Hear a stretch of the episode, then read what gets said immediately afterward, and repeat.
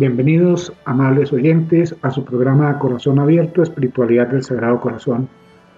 Nos encontramos con Víctor Hugo Cova, Iván Calvo y quien les habla, Carlos Francisco Sarmiento. Los invitamos, amables oyentes, a que tengamos un momento de oración y de reflexión. Y como es costumbre, haremos el rosario irresistible al Sagrado Corazón de Jesús. Creemos importante, amables oyentes, que cada uno concientice de decirle sí al llamado de nuestro Señor, a decirle sí a unirnos a Él en el santo sacrificio del altar, a decirle sí a estudiar su palabra, a conocerlo cada día más, porque no podemos amar lo que no conocemos. Entonces, amables oyentes, con estas breves palabras comenzamos nuestro rosario. Por la señal de la Santa Cruz de nuestros enemigos, líbranos, Señor Dios nuestro, en el nombre del Padre, y del Hijo, y del Espíritu Santo. Amén. Creo en Dios Padre, Todopoderoso, Creador del cielo y de la tierra. Creo en Jesucristo, su único Hijo nuestro Señor, quien fue concebido por obra y gracia del Espíritu Santo. Nació de Santa María Virgen padeció bajo el poder de Poncio Pilato, fue crucificado, muerto y sepultado, descendió a los infiernos, al tercer día resucitó entre los muertos, subió a los cielos y está sentado a la derecha de Dios Padre Todopoderoso. Desde allí ha de venir a juzgar a los vivos y a los muertos.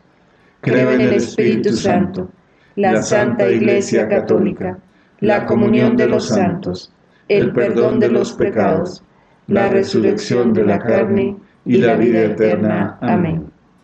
Padre nuestro, que estás en el cielo, santificado sea tu nombre. Venga a nosotros tu reino. Hágase tu voluntad en la tierra como en el cielo. Danos hoy nuestro pan de cada día. Perdona nuestras ofensas, como también nosotros perdonamos a los que nos ofenden no nos dejes caer en tentación, y líbranos del mal. Amén. Dios te salve María, llena eres de gracia, el Señor es contigo. Bendita eres entre todas las mujeres, y bendito es el fruto de tu vientre Jesús. Santa María, Madre de Dios, ruega por nosotros los pecadores, ahora y en la hora de nuestra muerte. Amén. Dios te salve María, llena eres de gracia, el Señor es contigo. Bendita eres entre todas las mujeres, y bendito es el fruto de tu vientre Jesús. Santa María, Madre de Dios, ruega por nosotros los pecadores, ahora y en la hora de nuestra muerte. Amén. Dios te salve María, llena eres de gracia, el Señor es contigo, bendita eres entre todas las mujeres, y bendito es el fruto de tu vientre Jesús. Santa María, Madre de Dios, ruega por nosotros los pecadores, ahora y en la hora de nuestra muerte. Amén. Gloria al Padre, y al Hijo, y al Espíritu Santo. Como era en el principio, ahora y siempre, por los siglos de los siglos. Amén.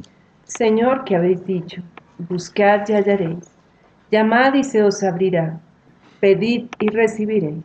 Yo busco, yo llamo, y pido esta gracia que el Sagrado Corazón de Jesús y el Inmaculado Corazón de María reinen en nuestra patria y en nuestros hogares. Señor, que habéis dicho, buscad y hallaréis, llamad y se os abrirá, pedid y recibiréis.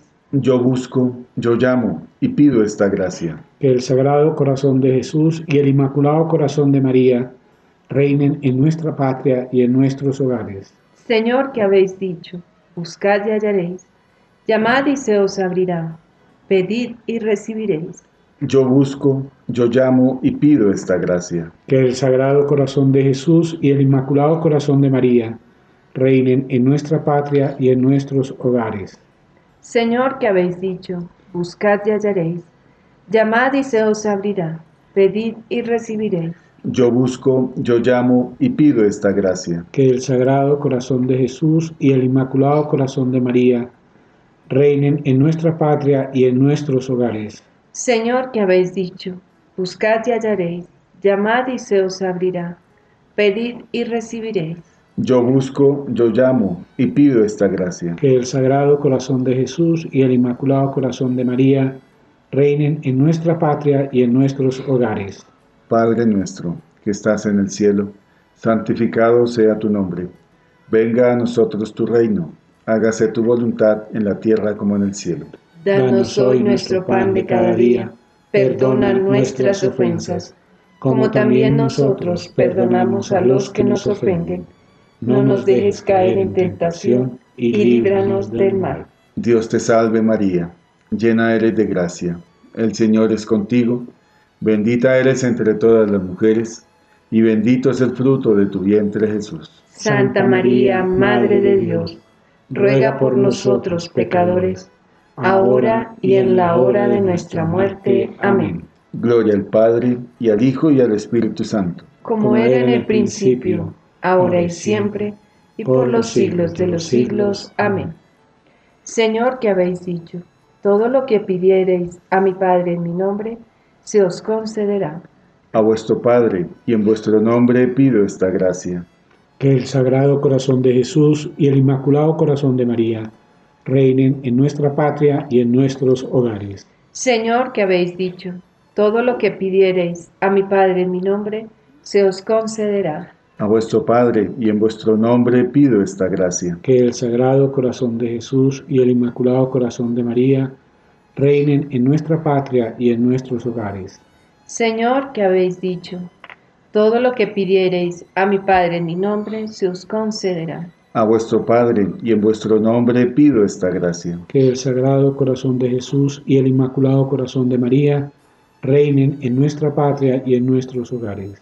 Señor, que habéis dicho, todo lo que pidiereis a mi Padre en mi nombre, se os concederá. A vuestro Padre y en vuestro nombre pido esta gracia. Que el Sagrado Corazón de Jesús y el Inmaculado Corazón de María reinen en nuestra patria y en nuestros hogares. Señor, que habéis dicho, todo lo que pidiereis a mi Padre en mi nombre, se os concederá a vuestro Padre, y en vuestro nombre pido esta gracia. Que el Sagrado Corazón de Jesús y el Inmaculado Corazón de María reinen en nuestra patria y en nuestros hogares. Padre nuestro, que estás en el cielo, santificado sea tu nombre. Venga a nosotros tu reino, hágase tu voluntad en la tierra como en el cielo.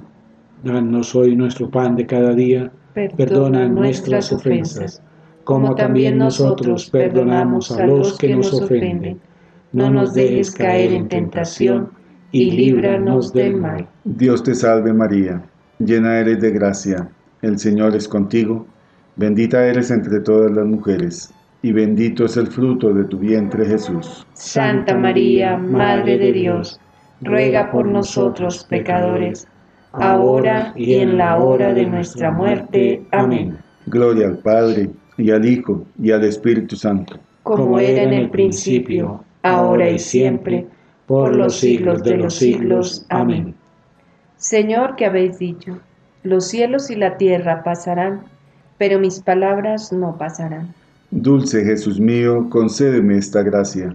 Que el Sagrado Corazón de Jesús y el Inmaculado Corazón de María reinen en nuestra patria y en nuestros hogares. Señor, que habéis dicho, los cielos y la tierra pasarán, pero mis palabras no pasarán. Dulce Jesús mío, concédeme esta gracia. Que el Sagrado Corazón de Jesús y el Inmaculado Corazón de María reinen en Colombia y en nuestros hogares. Señor, que habéis dicho, los cielos y la tierra pasarán, pero mis palabras no pasarán. Dulce Jesús mío, concédeme esta gracia. Que el Sagrado Corazón de Jesús y el Inmaculado Corazón de María reinen en nuestra patria y en nuestros hogares.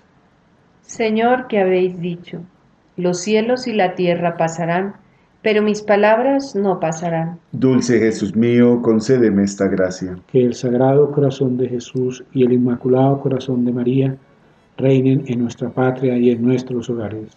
Señor, que habéis dicho, los cielos y la tierra pasarán, pero mis palabras no pasarán. Dulce Jesús mío, concédeme esta gracia. Que el Sagrado Corazón de Jesús y el Inmaculado Corazón de María reinen en nuestra patria y en nuestros hogares.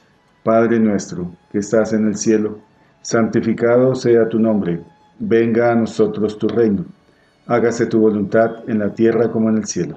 Danos hoy nuestro pan de cada día, perdona nuestras ofensas, como también nosotros perdonamos a los que nos ofenden.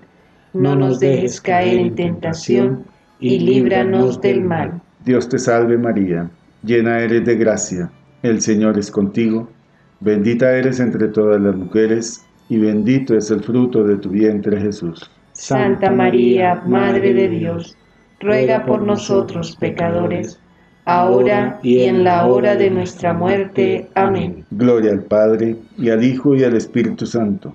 Como era en el principio, ahora y siempre, por los siglos de los siglos. Amén. Señor, que habéis dicho, yo soy la luz, el amor y la paz. Danos la paz, la salud y la tranquilidad de nuestros hogares y concédenos esta gracia. Que el Sagrado Corazón de Jesús y el Inmaculado Corazón de María reinen en nuestra patria y en nuestros hogares. Señor, que habéis dicho, yo soy la luz, el amor y la paz. Danos la paz, la salud y la tranquilidad de nuestros hogares y concédenos esta gracia. Que el Sagrado Corazón de Jesús y el Inmaculado Corazón de María reinen en nuestra patria y en nuestros hogares. Señor, que habéis dicho, yo soy la luz, el amor y la paz. Danos la paz, la salud y la tranquilidad de nuestros hogares y concédenos esta gracia. Que el Sagrado Corazón de Jesús y el Inmaculado Corazón de María reinen en nuestra patria y en nuestros hogares. Señor, que habéis dicho, yo soy la luz, el amor y la paz. Danos la paz, la salud y la tranquilidad de nuestros hogares y concédenos esta gracia. Que el Sagrado Corazón de Jesús y el Inmaculado Corazón de María reinen en nuestra patria y en nuestros hogares. Señor, que habéis dicho, yo soy la luz, el amor y la paz. Danos la paz, la salud y la tranquilidad de nuestros hogares y concédenos esta gracia. Que el Sagrado Corazón de Jesús y el Inmaculado Corazón de María reinen en nuestra patria y en nuestros hogares. Padre nuestro, que estás en el cielo, santificado sea tu nombre. Venga a nosotros tu reino. Hágase tu voluntad en la tierra como en el cielo. Danos hoy nuestro pan de cada día. Perdona nuestras ofensas, como también nosotros perdonamos a los que nos ofenden. No nos dejes caer en tentación y líbranos del mal. Dios te salve María llena eres de gracia, el Señor es contigo, bendita eres entre todas las mujeres, y bendito es el fruto de tu vientre Jesús. Santa María, Madre de Dios, ruega por nosotros pecadores, ahora y en la hora de nuestra muerte. Amén. Gloria al Padre, y al Hijo, y al Espíritu Santo. Como era en el principio, ahora y siempre, por los siglos de los siglos. Amén. Señor, que habéis dicho, el que creyere en mí se salvará. En ti creo, en ti espero la salvación de nuestra alma y concédenos esta gracia. Que el Sagrado Corazón de Jesús y el Inmaculado Corazón de María reinen en nuestra patria y en nuestros hogares. Señor, que habéis dicho, el que creyere en mí se salvará. En ti creo, en ti espero la salvación de mi alma y concédenos esta gracia que el Sagrado Corazón de Jesús y el Inmaculado Corazón de María reinen en nuestra patria y en nuestros hogares. Señor, que habéis dicho, el que creyere en mí se salvará. En ti creo y en ti espero la salvación de mi alma y concédenos esta gracia. Que el Sagrado Corazón de María, de, que el Sagrado Corazón de Jesús y el Inmaculado Corazón de María reinen en nuestra patria y en nuestros hogares. Señor, que habéis dicho, el que creyere en mí se salvará. En ti creo y en ti espero la salvación de mi alma y concédenos esta gracia. Que el Sagrado Corazón de Jesús y el Inmaculado Corazón de María reinen en nuestra patria y en nuestros hogares. Señor, que habéis dicho, el que creyere en mí se salvará. En ti creo, en ti espero la salvación de mi alma y concédenos esta gracia. Que el Sagrado Corazón de Jesús y el Inmaculado Corazón de María reinen en nuestra patria y en nuestros hogares. Padre nuestro, que estás en el cielo, santificado sea tu nombre. Venga a nosotros tu reino. Hágase tu voluntad en la tierra como en el cielo. Danos hoy nuestro pan de cada día. Perdona nuestras ofensas, como también nosotros perdonamos a los que nos ofenden. No nos dejes caer en tentación y líbranos del mal. Dios te salve María, llena eres de gracia, el Señor es contigo, bendita eres entre todas las mujeres, y bendito es el fruto de tu vientre Jesús. Santa María, Madre de Dios, ruega por nosotros pecadores, ahora y en la hora de nuestra muerte. Amén. Gloria al Padre, y al Hijo, y al Espíritu Santo. Como era en el principio, ahora y siempre, por los siglos de los siglos. Amén. Señor, un pobre viene a tus plantas para manifestarte muchas necesidades. Sí, Señor, soy pobre, muy pobre. Tú lo sabes, y por eso vengo a ti Dios de bondad y de misericordia. Señor, tengo frío. Dame calor de esa hoguera de tu amor. Señor, tengo hambre. Haz que la sacie devotamente en tu carne adorable. Señor, tengo ansias de seguirte. Alárgame tu mano y no me dejes. Señor, no sé hablar contigo. Enséñame a orar y pon un poquito de miel en la oración para no dejarla. Señor, falta luz a mi alma. Dame la lámpara de una pura fe. Señor, el camino de mi vida está sembrado de espinas. Enséñame a caminar con valor y paciencia. Señor, no tengo amigos que me acompañen. Déjame que te llame mi amigo. Señor, mi alma era imagen tuya. Devuélvele su belleza. Señor, soy un gran pecador. Dame un arrepentimiento sincero y el ósculo de paz. Señor, quiero ser santo. Encárgate de ayudarme. Señor, mi corazón está henchido de amor propio. Cúralo y pon en él tu amor. Señor, padezco de olvido. Graba tu imagen en mi alma. Señor, el mundo me persigue quiere robarme. Escóndeme en la llaga de tu corazón. Señor, hay en el mundo muchos pecadores olvidados de ti. Déjame atraerlos a esta casa de salud. Señor, tengo parientes y amigos que están pobres y necesitados de tu gracia. Dame para ellos una limosna. Señor, tu iglesia y tus ministros son perseguidos. Yo quiero ser su defensor. Dame las armas del valor cristiano. Señor, tengo compasión de las almas del purgatorio. Dame para ellas un consuelo. Señor, dame hospedaje en tu casa para que seas tú mi hermano, tu madre la mía y San José mi Padre. Adiós, Señor. Mañana volveré a implorarte y seguiré hasta que me abra las puertas del cielo para gozarte y amarte eternamente. Amén. Amén.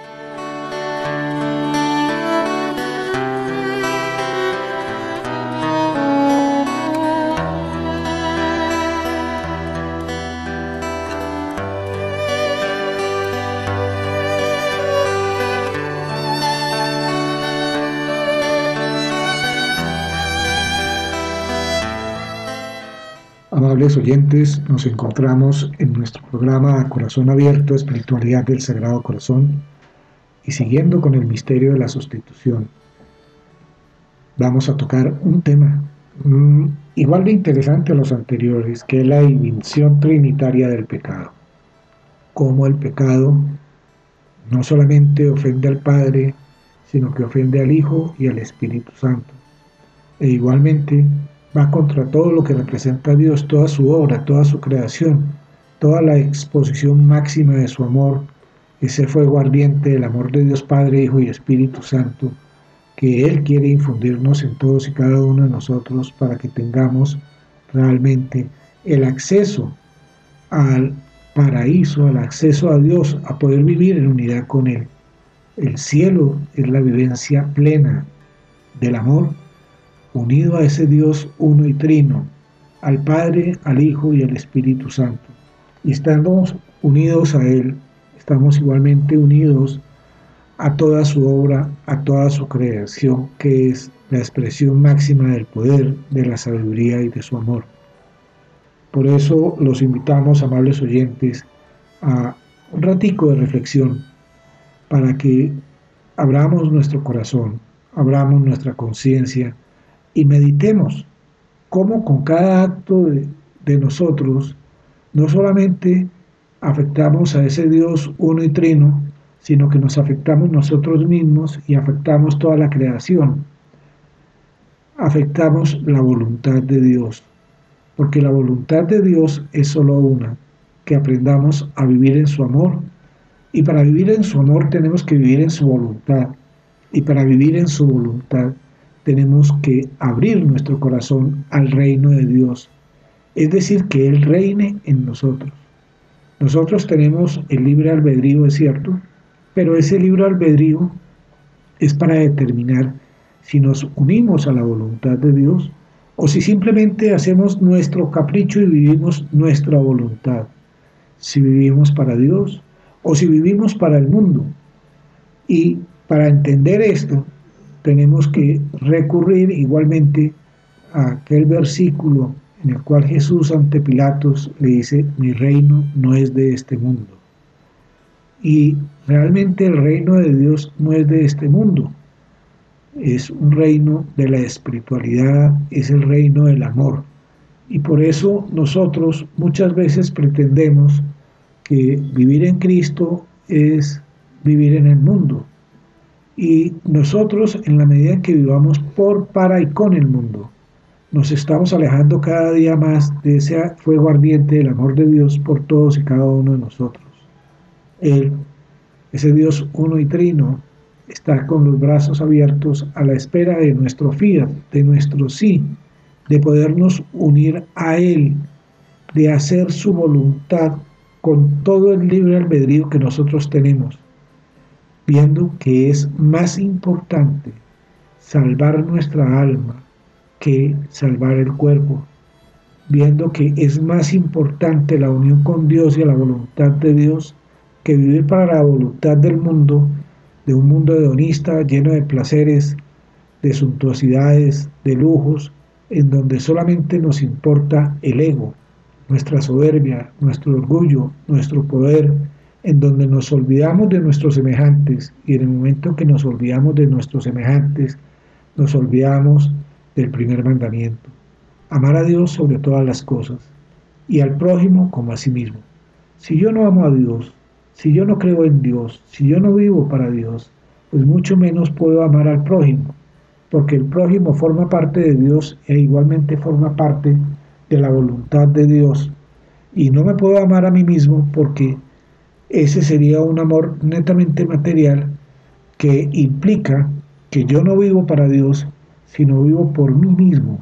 Y cuando yo vivo por mí mismo, pues me aparto y me alejo de Dios. Y en la medida en que me alejo de Dios, pues vivo mi voluntad, vivo mi capricho, y Dios queda en un segundo, tercero, cuarto, quinto lugar, en donde Él no es lo más importante.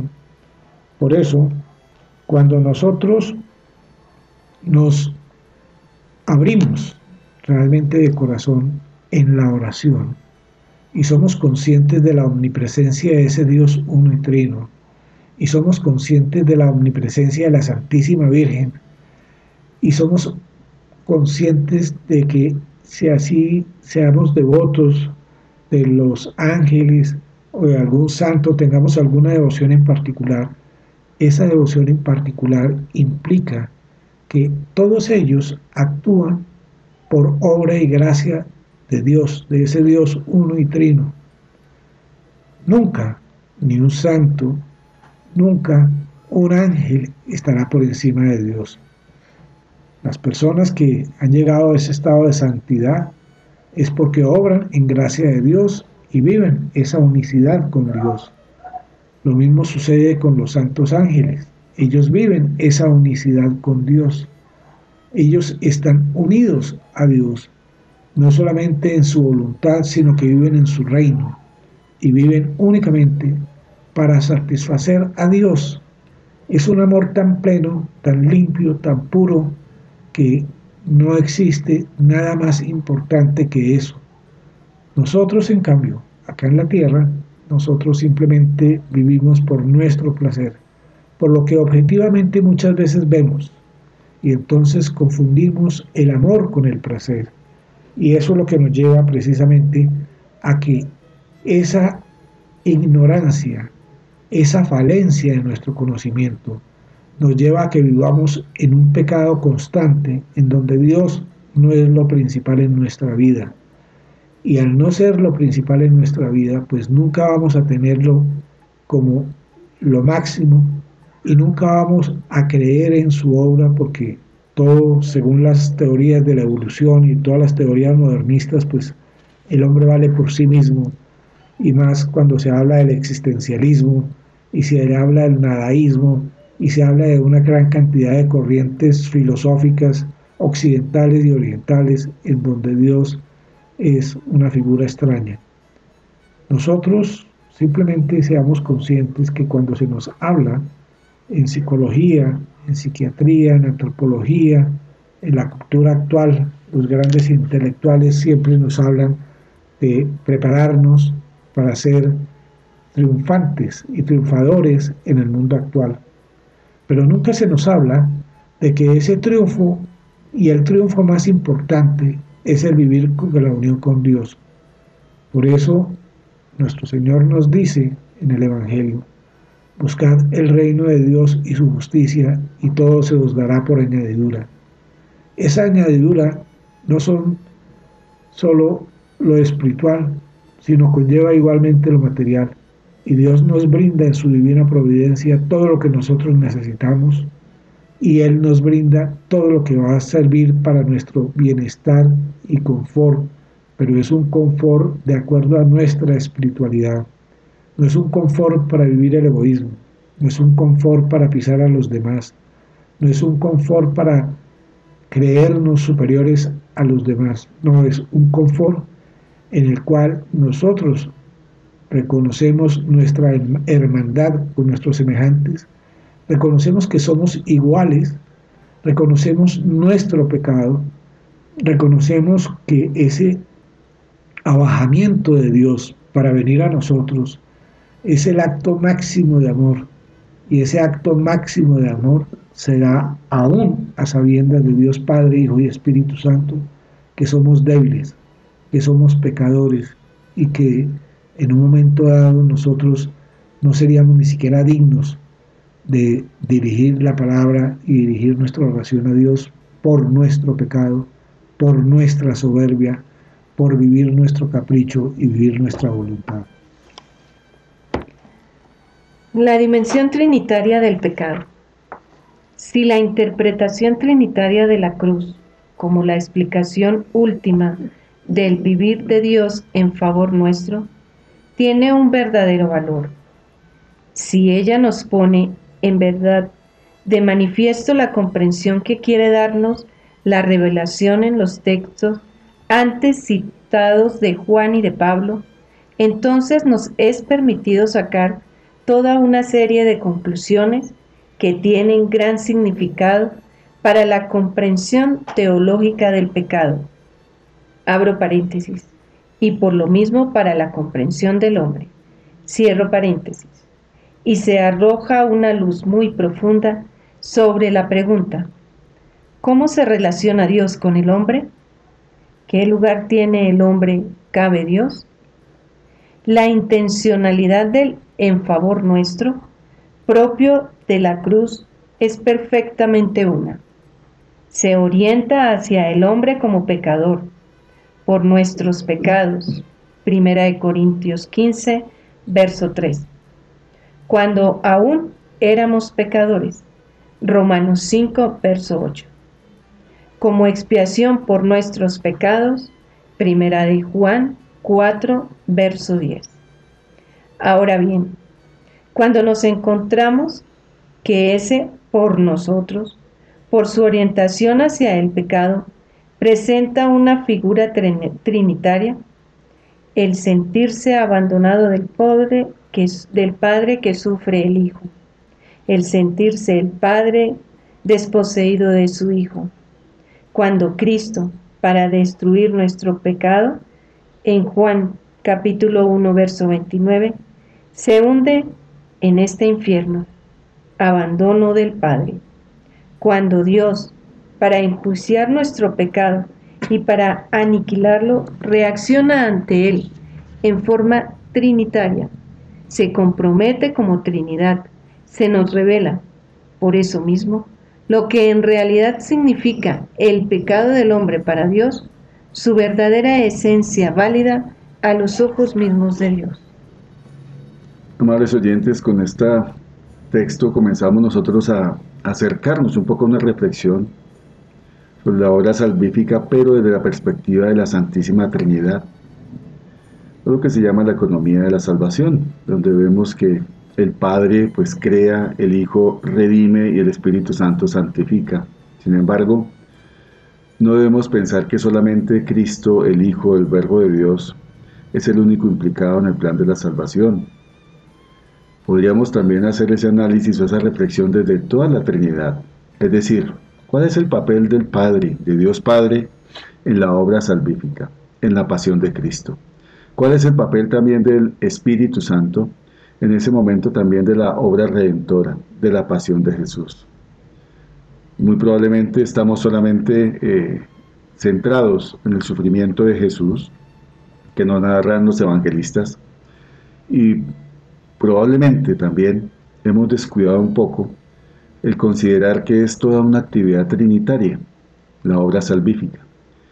Sin querer eh, llegar a una ideología o a una herejía de decir que el Padre es el que padece en la cruz, sea, el patripacianismo, una herejía del siglo II.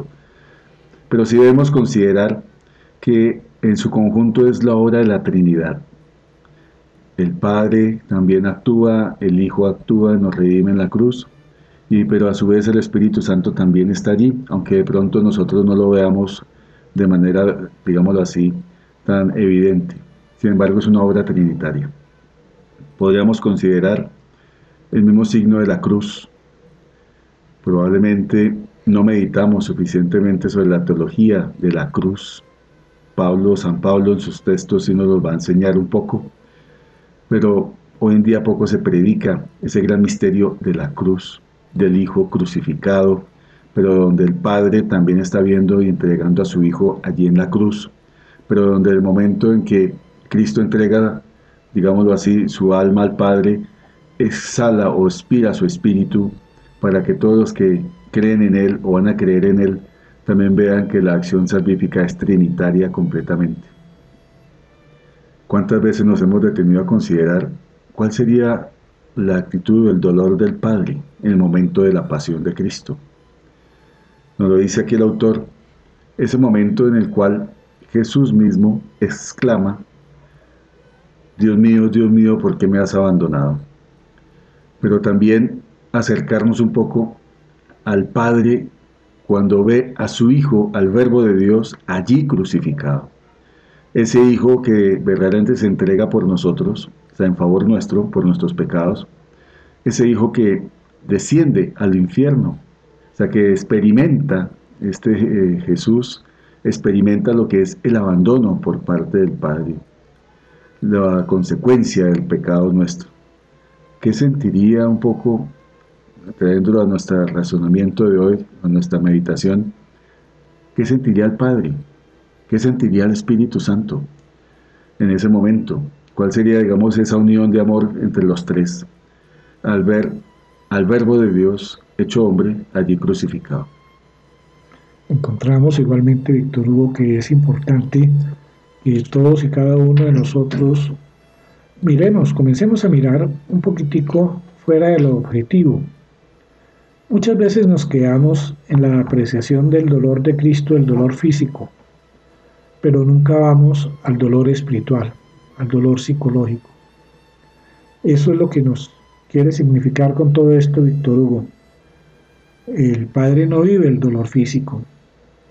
Jesús, aunque vive el dolor físico, lo importante no es el dolor físico, sino lo más importante es el dolor espiritual, el dolor psicológico de Jesús, que lo sufre no solamente en la agonía del huerto, sino lo sufre igualmente en el momento en que es juzgado por los sacerdotes, en el momento en que la gente ante Pilatos prefiere a Barrabás que a él, en el momento que llega a la cruz y en la cruz ve cómo eh, Dimas y Gestas, a pesar de que en un comienzo ambos blasfemaban en contra de él, comienza una gran actividad apostólica y de evangelización y de conversión, que es la conversión de Dimas, en donde él, en un momento dado, acepta su pecado, acepta que ha pecado, acepta que Jesús es el inocente,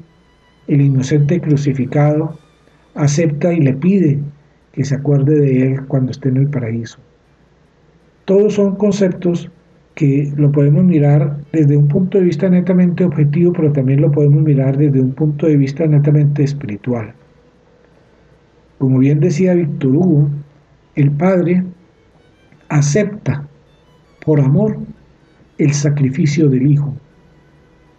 El Hijo se entrega por amor en sacrificio por todos y cada uno de nosotros, para que nosotros obtengamos esa salvación y esa plenitud del amor a través del Espíritu Santo.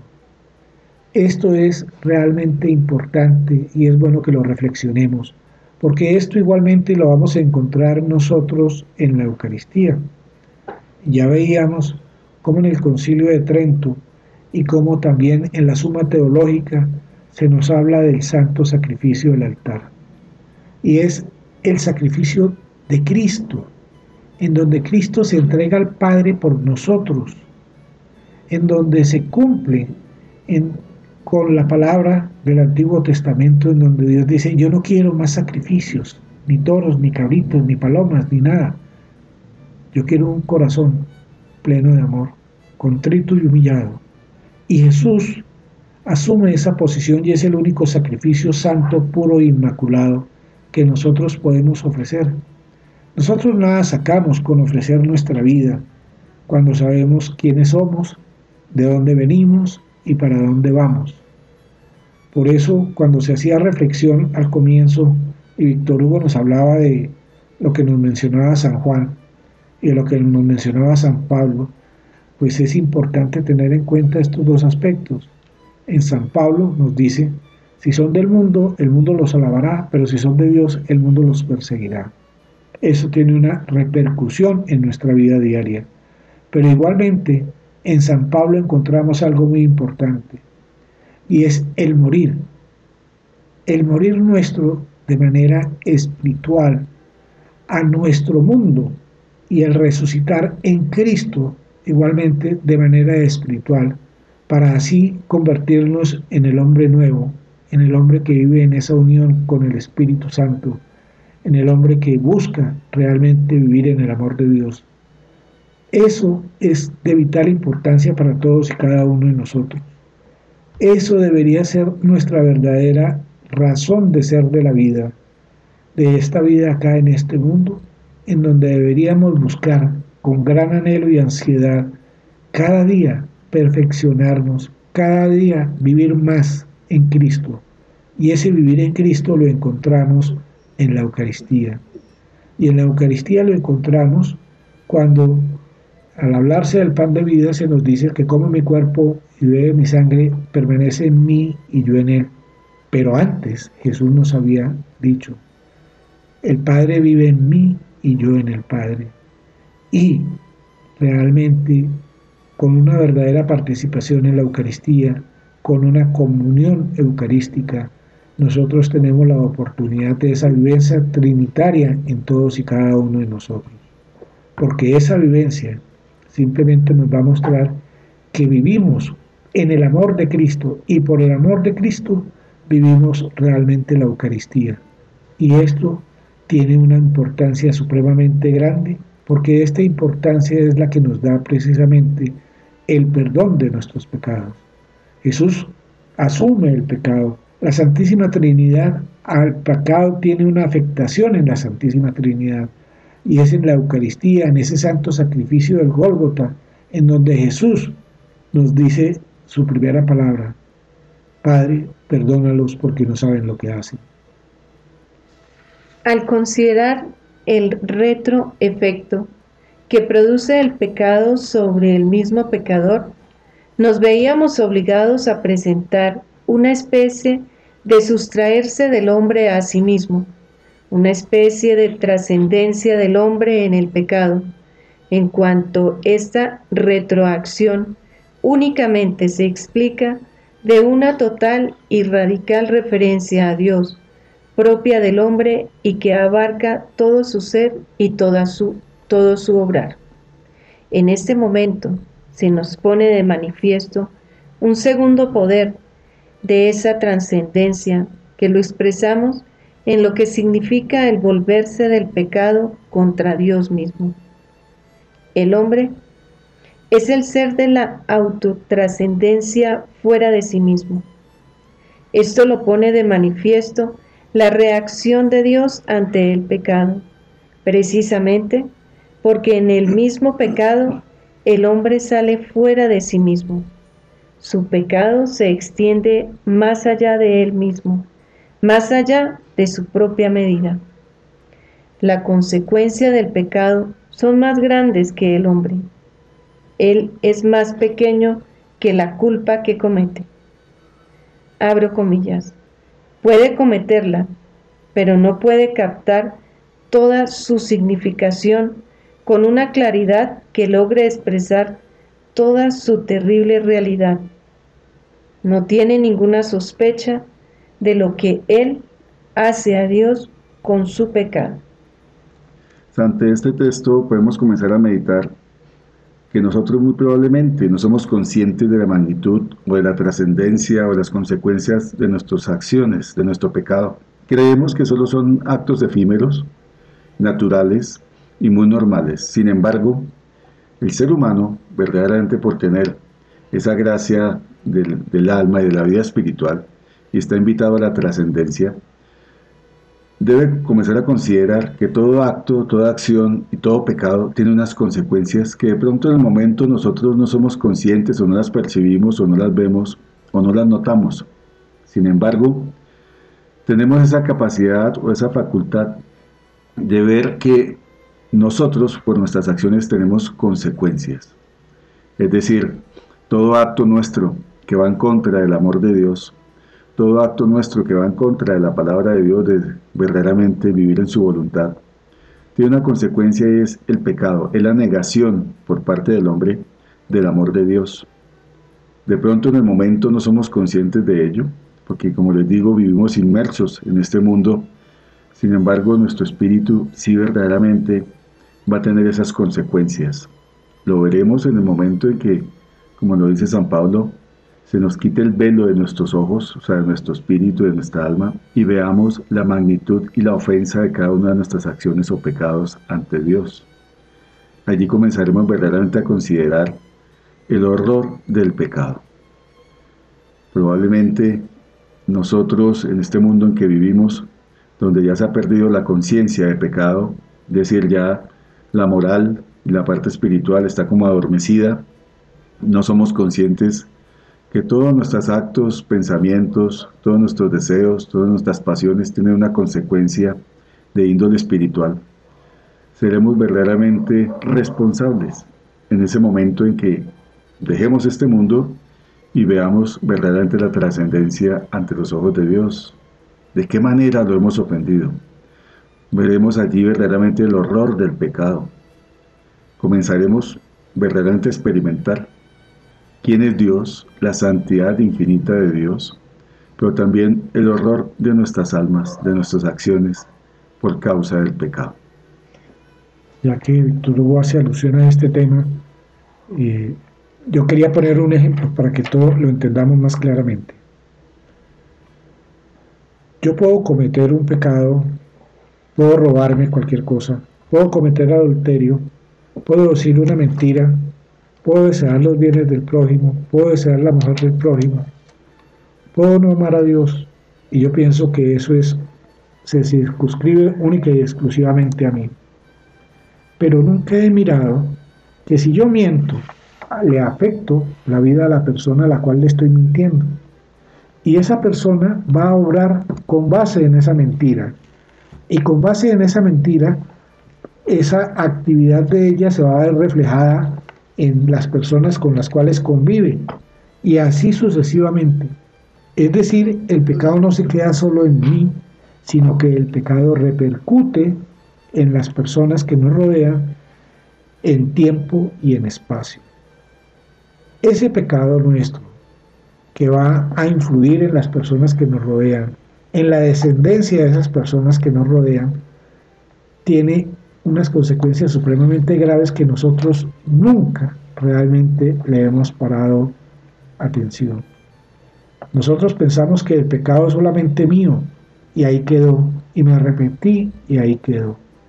Lo que sucede, queridos hermanos, es que con nuestro pecado afectamos la creación, afectamos la voluntad de Dios, porque la voluntad de Dios no es que con nuestra conducta afectemos a los demás, esa no es la voluntad de Dios.